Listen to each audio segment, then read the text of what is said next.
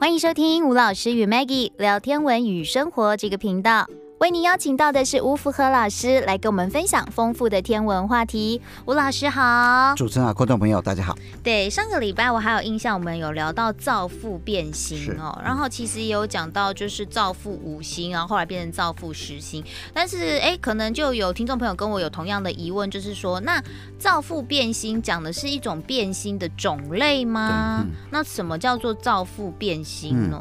赵户是中国名字哈，对哎，本来应该叫先王座德尔塔型的变形 Delta 啊，星的变星，那因为嗯中国人的叫他名叫赵户嘛，就是赵户变形，所以嗯这个变形的形态，哎，嗯其实也是当时候科学家、天文学家发现的这种这种形态第一个发现，嗯哦，就给他这个名字。但是嗯后面还陆续有各种形态的出现，嗯天琴座、R 型变形那种嗯变，陆续有形态发现，但是他发现的这一种变形的形态。嗯，就用这种名字来命名。哦比如说，它有两个特性：第一个，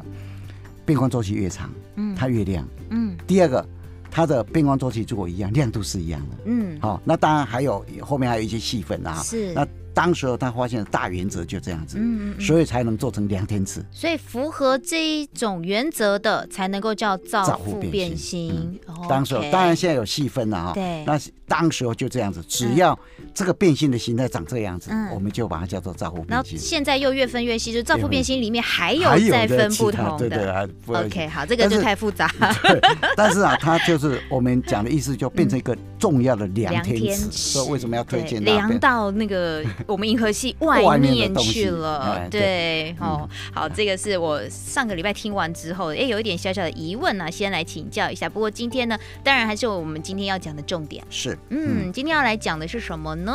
今天我们要谈这个月的重要的天体吧，火星是。 啊，对啊，火星，对哦嗯火星这个天体啊，讲真的是，其实以后还是会很热门的对啊哈。你当看然现在不是要甚至觉得，以为我们最近金星讲多一点，火星就不热门，没有没有这回事， 火星依星超级旧热火门的对，真的依旧火啊， 对，而且火星啊，哎，应该是美国太空总隔一阵子就要过去了啊。嗯，那呃过去那个地方最重要的是，也是要找有没有水嘛，对不对？对对对，嗯那火星最近有什么重要消息？其实这个消息是算蛮重要的，你知道吗？大家如果回顾一下，二零零三年的时候，嗯火星大结晶，那那时候美国太空总署发射了六位发射一个，七月发射一个嗯。二零零三年，一个叫晋升号，一个叫机会号。嗯那那时候六月的时候，欧洲太空总署也发射，嗯那美国也发射，后来失败。嗯，那欧洲太空总署发射是火星特快车号，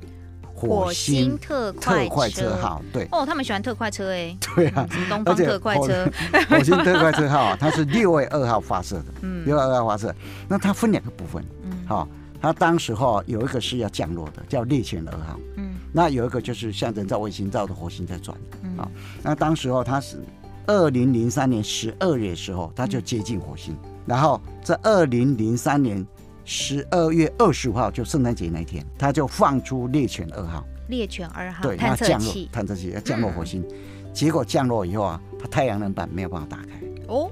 所以没有办法通行。嗯但是它的人造天体还是绕着火星转，绕着火星一直转。嗯那转到今年呢、啊，才才告一个段落啊。嗯，但是它对火星也有有一些重要所的以他发在现。天上拍就对了，对对对虽然没有办这法样观，测就是地面的那个是失败猎犬二了，号失败了嗯，可是他继续就是这个火星特快车号对继续绕着火星转，对，嗯那转以后它有什么重大发现？最主要就是它嗯发现火星的南极那个地方嗯有三处湖泊。嗯哦，大家都知道，火星的南北两极有冰块，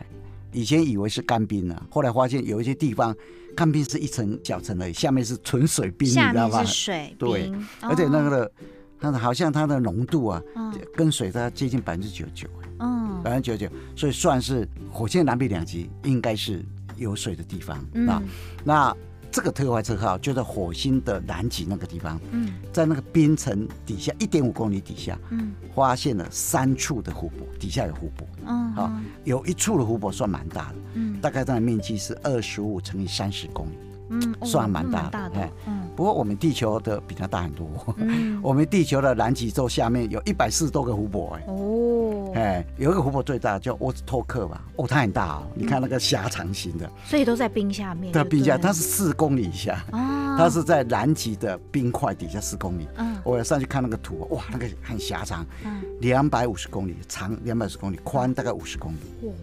然后它形成一个自然的生态体系，哦所以科学家就很有兴趣，嗯，它会不会也形成自自然体系？火星的这 个会不会也有自己的一个 自然体系生态体对，因为有系水嘛，对啊有水就有很机会。所以火星这块之后，它就前一阵就公告啊，嗯公告说火星的南极底下有三处湖泊，他们发现了。对那火星这个天体啊，到目前为止啊，嗯是人类探测最多的，嗯哼非常非常多哈、嗯呃，如果金星是属于俄罗斯、苏联的嗯，火星应该属于美国的。嗯 我在想，因为你回顾它的历史嘛，我算过它、啊嗯，它至少二十次，不管有没有登陆，就嗯接近火星，接近火观星测至少有二十登陆没登陆的大概嗯二十次，嗯统计起来至少全世界大概二十五次，嗯，大概它就有五在次是外国的。 苏联还是啊，看起来还是只有两三次而已， 是那几乎都是美国的，这是美国太空总署的啊，嗯哎、最少二十次，我去算过它，哇，真的是，所以啊。火星啊，美国可以拍着胸脯说这是 我的。火星，你看一九六四年，嗯当时候水手四号就上去了，离火星表面大概九千六百公里，拍了将近有二十张照片嘛。嗯好，那如果算很成功啊，他就把高度降低。一九六九年，水手六号、七号就上去了，嗯那高度降到三千两百公里，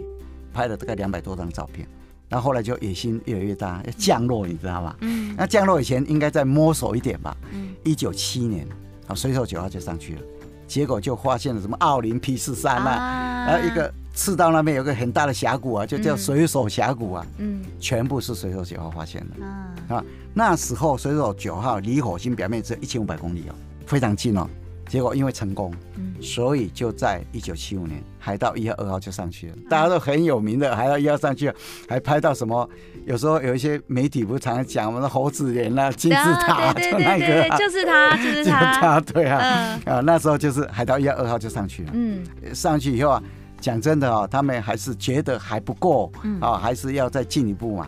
结果就等到了二零零三年，当然中间还有了哈，中间那个我们就跳过去。二零零三年是个大好机会啊，嗯，火星大接近啊，对，大家如果还记得八月二七号火星大接近啊，嗯哎，离我们五千六百万公里不到、啊，五千五百七十九万公里而已哎，嗯从来没有这么接近过哎，你怎么可能放弃那个机会呢？对对不对，少2003飞很年久，啊 那时少候飞天很国还多为时它间，开放哎，对对对对那天对，八月七号天文馆，那天我还没回家，为他没有 回家，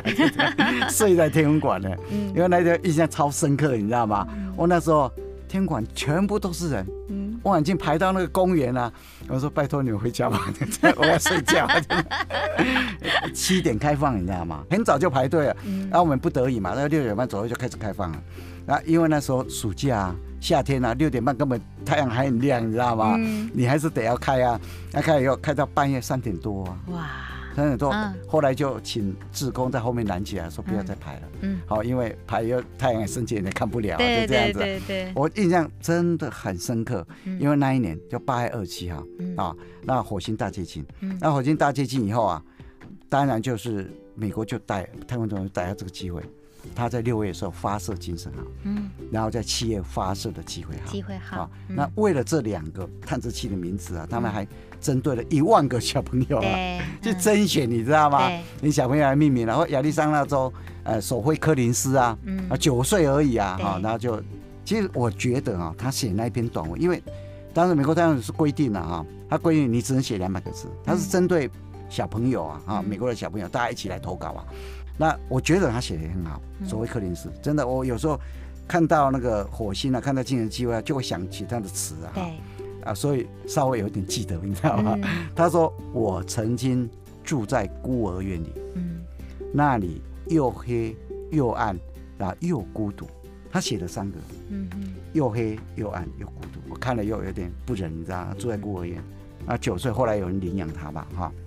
每天晚上看到满天星星，感觉会比较好。嗯我期待有一天，我梦想能够到那个地方去，在美国能够让我这个梦想现实，嗯应该实现了。嗯，但是我看有些是写现实啊，就在实现的意思啊。嗯谢谢你，精神号、机会号，就这样。啊，美国太空总署就把它用到那个上面去，因为他写的真好，真的很好。嗯那二零零三上去以后，后来在二零零四年一月的时候就降落嘛，哈、嗯啊降落以后，后来就因为种种关系啊，哈，机会号、金字塔就报废了哈嗯，到位，但是也取得很大的成果哈、嗯那整个火星的探测延到了二零一一年，嗯哼，二零一一年的时候，为什么？因为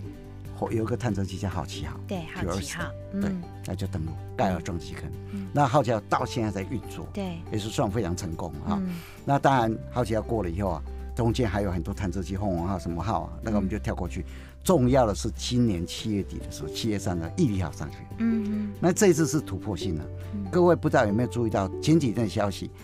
阿拉伯联合大公国它是希望号，嗯大陆嗯，天问一号。对，那天问文一号它前天发布消息，它五月要登陆，明年五月。啊，明本来年五预啊测是二月、三月要登陆，嗯它已经把时间往后延推嗯了，延到五月，是前几天的消息而已。嗯，那美国太空总署的，它也预定了、就明年二三月的时候要降落嘛嗯。对，那降落的点就是有一个小的那个什么直升机，嗯哼，还有对小的直升机哈。嗯然后这个直升叫他们把它精灵号了，我这个很多很多名字啊哈。嗯然后它可以飞，一天可以飞五次，嗯啊，一次二到三分钟。那高度啊，它的距离啊，大概有三百公尺啊，高度啊三到十公尺，就这样。嗯对，有一个重大的突破，毅力哈嗯。所以人类现在为了要有一天能够登陆火星，嗯变成人类可以上面居住，人类另外一个，因为大家都在想，火星其实平均温度啊大概零下六十几度 C，嗯但是如果太阳直接照射赤道，哎、它可以达到三十几度哎、嗯三十几度哎、嗯啊，所以如果有水，好、那你找的地点可以，那真有的多一是点阳光的地对方，那是嗯人类很重要的重要的地方。对，因为有一天嗯地球啊、讲真的啊、不管是来自太阳的威胁，或是人类自己作孽、 嗯作孽，有一天讲真的啊、会有一天是不能住人，嗯，这是真的啊、对，那火星这个天体啊、回想二零零三的火星大接近，嗯接下来是二零一八年火星大接近。对，嗯那你前两如果年说，那我想知道下一次大接近什么时候？二零三五年九月十一号，二零三五对年，，二嗯零三五年了，很快啊。对啊， 15年现在他们计就划可能都已经铺到那个时候去对了，，二零三五说不定年直了接，送人上去了。对， 火星以后是哎，因说为不定呢我。记得之前原本一直在说二零一八年要送人上去啊，对啊，后来对一直吗？延他一直就往后推，所以他们现在是下一2030次对，他们是什么？所以在二零三五年，说不定就利用火星大跃进的那对几年，像二零零三是五千五百七十五万嘛，嗯哦，二零一八大概五千七百七十五万啊，所以嗯二零三五年是算很近的一次，五千六百九十一万公里而已嗯啊，所以啊，火星这个天体啊，呃，中国人对它以前就非常注意，你知道吗？嗯各位如果还记得啊，有一本书叫做《瘦身记》，嗯甘宝的瘦身记，嗯曾经写火星妖人的故事，嗯嗯就很早就描述火星妖人了、对那甘宝写这本《搜神记》，如果说你有机会去了解它啊，他写《搜神记》也很特别，像什么蓝斗六星、北斗七星啊，蓝斗柱身、北斗柱石啊，对对对还有干将有很多莫邪啊，对哦，还有彭祖啊，全部都来自他那一本书，你知道吗？就是我们现在常听到一些中国民间传说故事，很多都对是不那对个地方，嗯他是西晋诞生，他的书《搜神记》是写在东晋。嗯那为什么他会写《搜神记》？他自己讲的哦，他自己讲的。他说啊，他爸爸过世的时候，嗯那因为以前都是都是很多太太嘛，对不对？那他妈妈哈很不喜欢他爸爸的另外一个太太，嗯一个小妾。就他爸爸死的时候，然后他就偷偷的把那个小妾推下去推到他爸父墓墓里里啊，面，葬了以后，他妈妈隔了十年，他妈过世了，嗯然后就要把妈妈跟他爸葬在一起，嗯然后棺材打开，打开的时候，他那个小妾还没死，温度还有温度，啊结果就把他摇醒，啊醒过来，啊醒过来还活了好几年，这是第一个让他非常震惊的。嗯那第二件事情就是他的熊掌嗯已经气绝了，就死掉了好几天，嗯，最后还活过来。所以他本身有灵异经验，就对了，他就写所以你看他的搜神剧记里面呢、说哦，他这个不是乱写的，而且也根据以前的传说，有一些啊，一些是自己的经验啊啦、嗯哼那《搜神记》里面呢、哦他说火星妖人，他讲一个故事，嗯他说永安三年，嗯永安三年啊，是东吴啊吴景帝孙修嗯他一个年号，那一年是西元两百九十年。嗯哼然后那一年二月的某一天啊，嗯某一天国家都这样子，如果有士兵镇守边疆啊，那就怕那些士兵逃了，你知道吗？嗯会把他的家里人留守在京城看管，软界，有一点软界的意思啊。嗯然后就对很多人都住在金城里面嘛，嗯有一天有小朋友在那边玩，然后玩玩得很高兴之后，突然就有一个不认识的小朋友就靠近来，听说长得大概六七岁嗯，那高大概四尺，四尺啊，汉朝跟三国的尺啊，嗯一尺是现在的大概二十三点七七公分，啊哈，所以你把它大算一算，大概九十五公分九，十五公分，六七岁九十五公分，因为那时候营养比较不好嘛。嗯，我们现在六七岁大概是一百一左右，对啊，对，对一百一所以有，对嗯一点矮，但是矮哎嗯那又嗯不过那个年代啦，对对，营对养不那好个那个时代，嗯结果就看那个小朋友过来，过来以后，他说：“哎、就问他了。”他说：“你来做什么？”他说：“我看你们在玩很好，我就过来。”然后小朋友问他：“你从哪里来？”结果就看他两个眼睛发绿光，你知道吗？嗯我看起来有点怪怪，很奇怪，嗯这样，然后就问他，问他说：“你从哪里来的嗯？”啊、然后他就吐出一句话，他说：“三国最终会归于司马氏，三国终归司马氏。”因为小朋友有一些比较大的听不懂嘛，我很惊慌，你知道吗？跑回去跟他父母亲讲，父母亲就过来，过来就跟他那个小朋友过来，过来，那小朋友就一溜烟就冲上去了，嗯冲上去以后就变成一朵白，一朵那个白布啊就掉下来，嗯嗯，结果隔了四年，嗯呃，蜀啊嗯就被什么就归降啊，归降魏国了。六年以后，魏国就被司马氏给并，啊，都是串掉。嗯隔了二十一年，吴国就被司马氏给灭了，三国就归统一，嗯啊归司马氏，就非常有名的一个一个一个火故事星妖人。火星妖人的故事 啊。 那好， 这个是我们今天聊到关于这个火星的部分呐、啊。是嗯哈，不过所剩一点点时间呐、啊是不是还有一些新资料来跟大家分享？因为我记得你之前有提到，就是有一个六十七批彗星罗塞塔探测器的这个部分，好像近期有一些新的新的消息资料出来了，对是不是？对因没为有错这个我们好久以前聊的话题了。因为他这个资料是嗯二零零三年嗯欧洲太空总署特快这个发射的嗯，发射以后啊，结果在最近啊。嗯美国西南研究院的一个教授、一个领导的团队啊，嗯然后他们发现，发现原来六十七批彗星它居然有极光，嗯六十七因为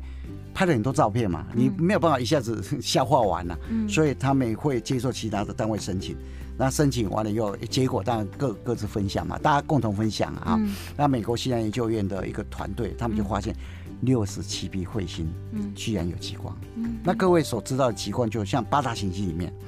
水星它是八大行星唯一没有极光的，嗯因为你要产生极光有三个要素：第一个太阳风，第二个大气层，第三个磁场对啊。那水星它有磁场，但是没有大气层。所以太阳风再怎么强，因为它没有大气层啊，没有办法激荡啊，所以就没办法。那金星有，金星虽然没有磁场，但是它有大气层，它的大气压力在地球的九十二倍，对所以太阳风啊，太阳高能电电子啊，打到大气的时候，使得大气会解离，然后就发光，撞击的结果就会发出回光，所以金星有极光。对那地球大家都知道嘛，嗯地球有磁场，然后太阳风带电高能粒子进来的时候被磁场导引，嗯打导引以后就跟大气里面的大气分子，然后互相撞击，撞击以后，你看它淡红色的，淡红色就氮，嗯，啊，绿色最多就是氧，有时候液啊，啊各种啊各种哇各种颜色的极光就这样嗯子。那火星虽然是有一些流残留的极光，它也有一些大气也会产生极光。嗯那木星的极光就跟太阳风没关系了，哦因为它它的极光是永驻性的，嗯长久存在那个地方，嗯。是因为它因为它的磁场非常强，它本身是一个气体行气星体嘛型，内部运作非常复杂复，杂。所以它有一个神秘的运作，到现在还搞不清楚。对啊，大家只要啊大红斑哦，哦看起来就觉得很恐怖，有没 有？不知道那个它的风极暴光就到底在在哪干里嘛两？极啊，对啊对啊，它就嗯存在都在那个地方，啊所以它跟太阳风没有关系，没有关系它是自己制作出来的。嗯，那木卫二跟木卫三又跟木星的磁场极光有关系，嗯所以它们是互相运作的。是那土星的极光有一部分跟太阳有关系，一部分呢、啊因为它的有极光环，嗯嗯它这个又是一个奇怪的机制，嗯科学家到现在也不也不清楚。嗯那天王海王就有一点像地球一样极光啊。那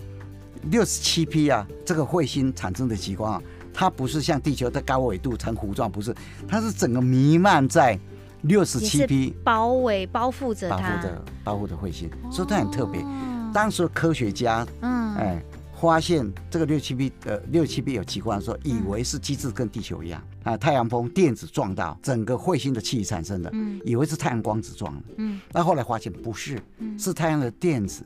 然后撞到了彗星的水分子，嗯然后水分子撞击要解离以后啊，产生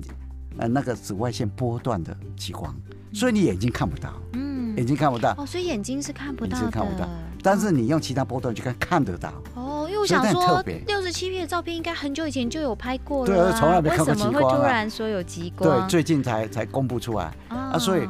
不过这个哈、对对客家是很重要，重要在哪里？对有你知什道么？嗯意义呢？哎，重要的地方在哪里？就知道说太阳风嗯，它是怎么变化，它的变化哈、就是说这么远，嗯或者说在整个太阳系里面啊，嗯它太时阳间风的变影化的响、对影响嗯到底有多大？距离的变对化，对嗯对，太空天气是是有意义的，所以他嗯们想了解的是这一段。太啊空天气，对，太空天气，六十七 B 彗星这颗彗星呢、啊嗯各位当然就是回回顾一下哈、嗯，回顾一下，不然讲了半天，你说六七 B 你在讲什么？是是，但是，一九六九年嗯，苏联还没解体的时候，两个苏联发现的，嗯一个叫楚留莫夫对，啊，